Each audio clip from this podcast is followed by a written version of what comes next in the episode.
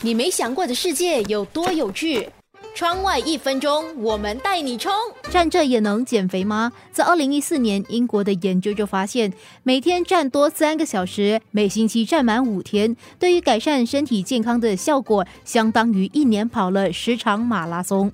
为什么会这么夸张呢？根据运动医学的研究。散步、慢跑或是快跑，只要累积的热量消耗的一样，对减肥还有健康的益处是一样的。散步一小时所消耗的热量大概是一百三十二大卡，这个热量相等于快走三十五分钟或是慢跑二十二分钟。也就是说，散步一小时和快走三十五分钟或慢跑二十二分钟，这三种对于减肥还有健康的效果都是一样的。而站立一小时消耗的热量却是一百零六大卡，站立三个小时至少消耗三百大卡的热量。这样的热量消耗其实已经超过快走一个小时所消耗的热量。